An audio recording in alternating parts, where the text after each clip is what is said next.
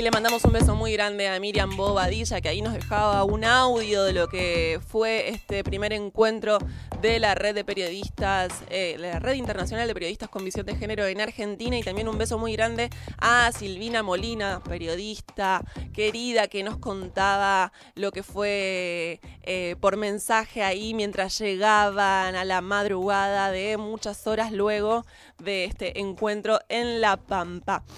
32 minutos pasaron de las 9 de la mañana. En esta séptima temporada de Las Brujas vamos eh, llegando al final de esta temporada. Esta es nuestra última semana en vivo al aire en Radio Presente. Y como cada lunes, último lunes del mes, llega la columna de la red de psicólogos feministas. Esta es la última columna del año. Le damos la bienvenida y muy buenos días, Lorena, integrante de la red. ¿Qué tal? ¿Cómo estás? Hola, ¿qué tal? ¿Cómo están? Buen día para todos. Muy buenos días. Bueno, eh, primero agradecerles, como siempre, toda esta participación de este año desde la red, eh, estas columnas mensuales que nos fueron trayendo. Y, y en esta última columna del año, ¿de qué vamos a hablar? Bueno, hoy un poco siguiendo la línea eh, con la que fuimos construyendo las columnas en cada mes, es un poco debatir sobre lo que se está debatiendo ¿no? actualmente.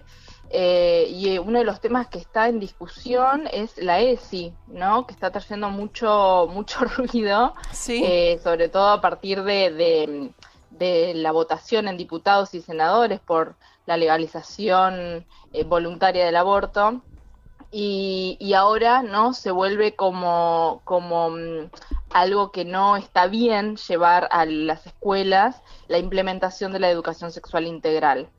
Eh, tomando esto, una de las preguntas que nos hacíamos em, es, bueno, ¿por qué no es importante que se implemente la educación sexual integral para la psicología? Eh, nosotros entendemos que justamente que de los primeros años se va construyendo la subjetividad de las niñas y que uno de los ámbitos justamente donde se cultiva ello es la escuela, no solamente la familia. Eh, y desde la psicología y, el psicoanálisis entendemos que las niñas son sujetos, sujetos con singularidad, sujetos con, em, con una autonomía en construcción. Esto quiere decir que son sujetos, individuos deseantes, con cuerpos sexuados y sobre todo sujetos con derechos, ¿no? Que razón por la cual merecen y deben recibir educación sexual integral de forma objetiva, derechos a ser informados y educados para una construcción de su sexualidad, ¿no es cierto? Em, y hablamos de cuerpos justamente eh, sexuados en, en, continua construcción. Esto quiere decir que son cuerpos que a partir de su biología fueron significados socialmente, ¿no? Y en relación a ello, por supuesto que la familia es productora de ello y también la escuela, ¿no? Todo el tiempo la escuela va eh, reproduciendo estereotipos de género, estos estereotipos que muchas veces hemos hablado, que por según su genitalidad, ¿no?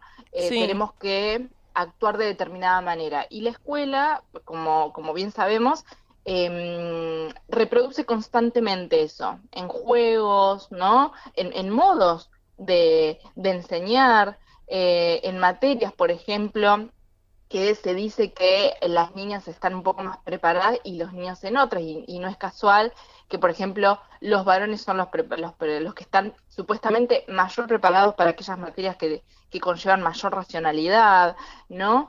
Entonces, bueno, es un continuo construcción en relación a su, en su, a su genitalidad, y eso, eh, digamos, la pregunta es, bueno, ¿Qué pasa con las interrogaciones que se van haciendo las niñas en el devenir de su sexualidad, ¿no? Em, entendiendo que también, por ejemplo, la identidad de género se construye en los primeros tres años, ¿no? No sé si recordamos el caso de Lulú, ¿no? Donde mm, en, uno de, los libros, Gabriela, ella cuenta ahí descriptivamente que, eh, que Lulú justamente desde los primeros años ella sentía que estaba en un cuerpo equivocado. Sí. Entonces, a ver, esas preguntas, ¿no? ¿Las aloja o expulsa a la escuela? Entonces, ahí es donde nuevamente esta ley, educación sexual integral, eh, se, vuelve, eh, se vuelve un papel fundamental para que la escuela no sea expulsiva, sino que aloje, porque no podemos eh, olvidarnos que hoy, en, en, en, 2018 y hace unos años atrás para esta parte, las nuevas subjetividades, y cuando hablo de nuevas subjetividades, hablo de esto de em, que muchas personas se han, han logrado poder salir del closet, ¿no? Como se dice, eh, y se van construyendo esas nuevas subjetividades y se van entendiendo y se van alojando, ¿no? La sociedad cada vez más va preguntándose en relación a eso. Ahora, ¿la escuela está a la par? ¿Por qué hay tanta, em, a veces, tanta expulsión y tanta discriminación? Entonces ahí nuevamente eh, nosotras desde la red insistimos en que se tenga que aplicar porque los contenidos de las materias deben tomar la diversidad, deben tomar, eh, por ejemplo, uno de los de los em, módulos ¿sí? de la ESI habla de, eh, de hablar de los secretos, ¿no? Hmm. ¿Cuáles son los secretos sanos, por ejemplo, que corresponden a juegos típicos de la infancia y a diferencia de aquellos que forman parte de las estrategias típicas llevadas a cabo por, un abusador? Sí, absolutamente. Entonces, sí. Em, entonces cuando, y, y hay que hablar cuántos abusos, el otro día creo que salió una nota, no, no la llegué eh, a leer eh, completa, pero cuántos abusos se, se evitarían cuando hablamos de niñez mucho más informados sobre sus derechos, sobre su cuerpo, sobre poder decir no, ¿no? Sobre la intimidad, la privacidad. Este, sí, es una herramienta, una herramienta de cuidado, una herramienta de autocuidado. Totalmente. Es su derecho, es la información como poder, como, como arma eh, para las niñas que, que, que, bueno, que obviamente se, se evitarían un montón de abusos. De hecho, cuando salió también que en distintas escuelas eh, empezaron con, con, con, la ESI, eh, se pudieron conocer casos de abuso de, de niñas que han reconocido en, ese, en esa información, en esas explicaciones, lo que estaba sucediendo eran abusos, digamos, lo que implica el impacto que tiene para las niñas y sus subjetividades, como, como vos decís, eh, es fundamental, ¿no? Es un, marcador de, la vida en ese sentido y, después en lo que refiere a la libertad, a la libertad propia, individual y colectiva. Sí, y, ahí quería decir nada más que en relación a esto de los abusos, ¿no? Como recordemos que las estadísticas indican que el 75 y el 80% de los casos de abusos es en la infancia y es intrafamiliar. Sí, claro. Em, y por eso la necesidad imperiosa esto de, de, de, de, tener de que eso no sea un, un, tabú, ¿no? Hablar de, de, eso en las escuelas, porque muchas veces en las familias, como muchas veces escuchamos, no están las herramientas, ¿no? Y ahí es donde eh, decimos que, bueno, que la, que la escuela entonces debería cumplir una función puente, ¿no? Entre la transmisión al niño eh, y con la familia también, trabajar a la par. Sí, eh, son las instituciones primarias, ¿no? De, una niña, eh, la, la, familia y la escuela como institución reproductora de estereotipos, eh, digamos, romper esa lógica son los dos pilares que sostienen la primera infancia. Es la socialización primaria, ¿no? Como le llamamos en, en, psicología, digamos, como... Eh, influye un montón en, de hecho, bueno, ¿cuántos casos hemos escuchado sobre eh, niñas que hoy pueden hablar, ¿no? Niñas donde la, la, represión, ¿no? En la escuela, la discriminación por parte de, otros compañeritos y compañeritas, em, bueno, ni que hablar en, en, los maestros. Entonces, digo, ¿cuántas infancias libres habría si, si esto realmente se, se pudiera hablar con no tanto tabú, no tanto miedo?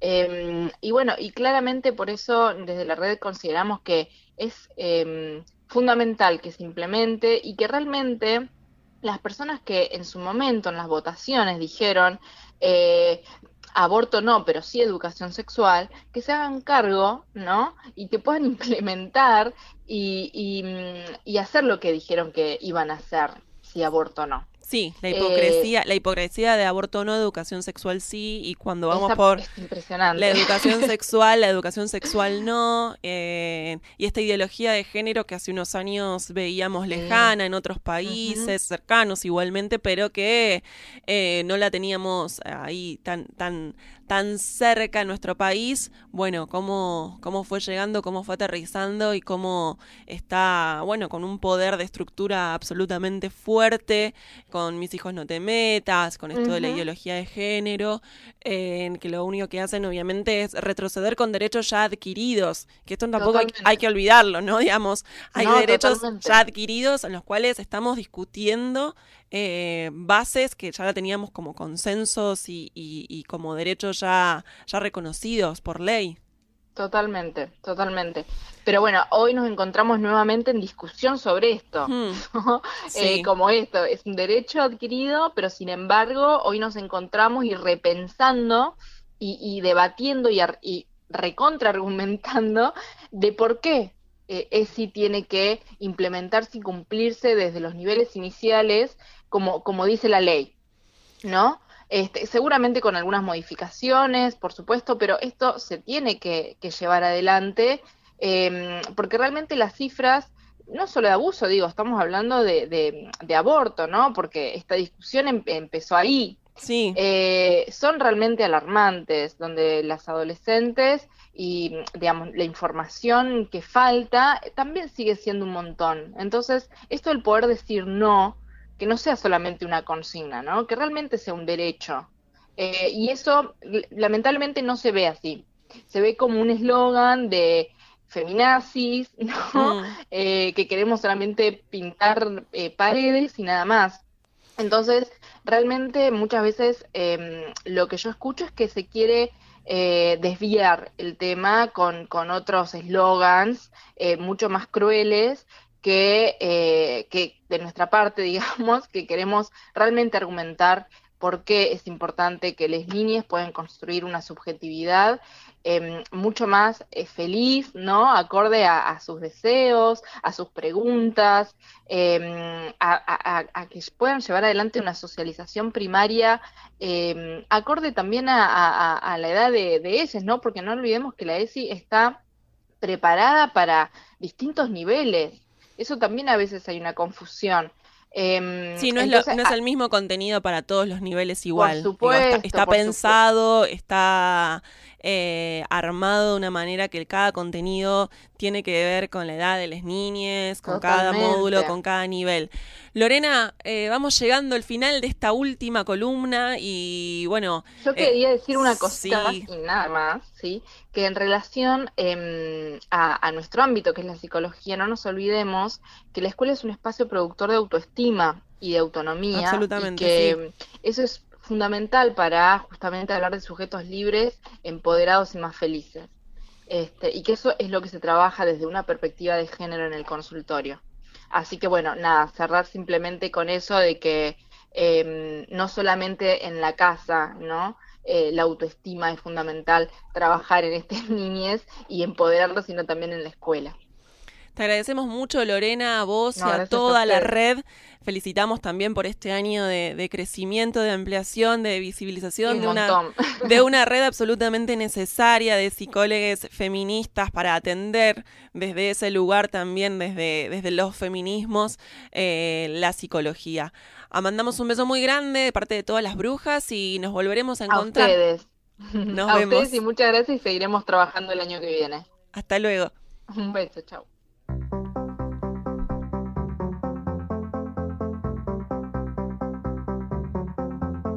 Escapé